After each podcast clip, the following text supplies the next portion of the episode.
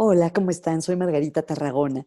¿Se acuerdan que había mencionado que una de las teorías más importantes en psicología hoy en día se llama la teoría de la autodeterminación?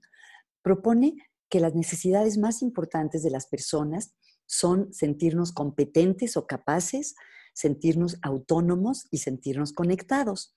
Hablemos hoy de la autonomía.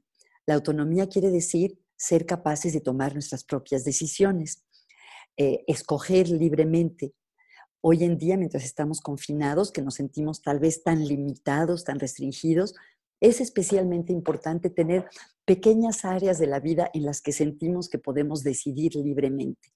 Entonces, algo que vale la pena es, en la medida de lo posible, permitirle a la gente con la que estamos, a nuestra pareja, a nuestros familiares, nuestros hijos, elegir libremente y ser autónomos.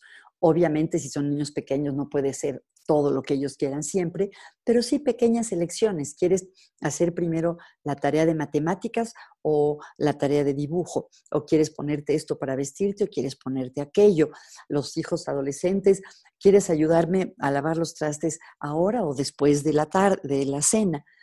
Ejercer al máximo de nuestras posibilidades nuestra autonomía. Espero que esta idea les sea útil.